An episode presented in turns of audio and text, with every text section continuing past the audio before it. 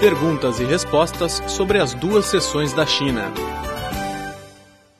Neste bloco sobre as duas sessões da China, temos uma nova pergunta a ser respondida: Como são eleitos os delegados das Assembleias Populares do país?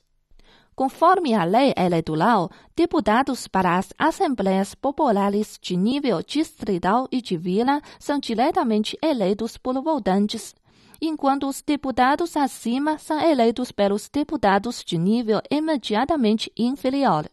Os deputados da Assembleia Popular Nacional são eleitos pelas Assembleias Populares das províncias, regiões autônomas e municípios diretamente subordinados ao governo central.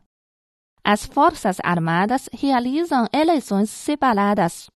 Todos os cidadãos da República Popular da China que chegaram a 18 anos têm o direito de votar e concorrer à eleição sem restrição de etnia, raça, sexo, profissão, histórico familiar, credo religioso, educação, estado de propriedade ou período de tempo de resistência, exceto pessoas destituídas de direitos políticos de acordo com a lei.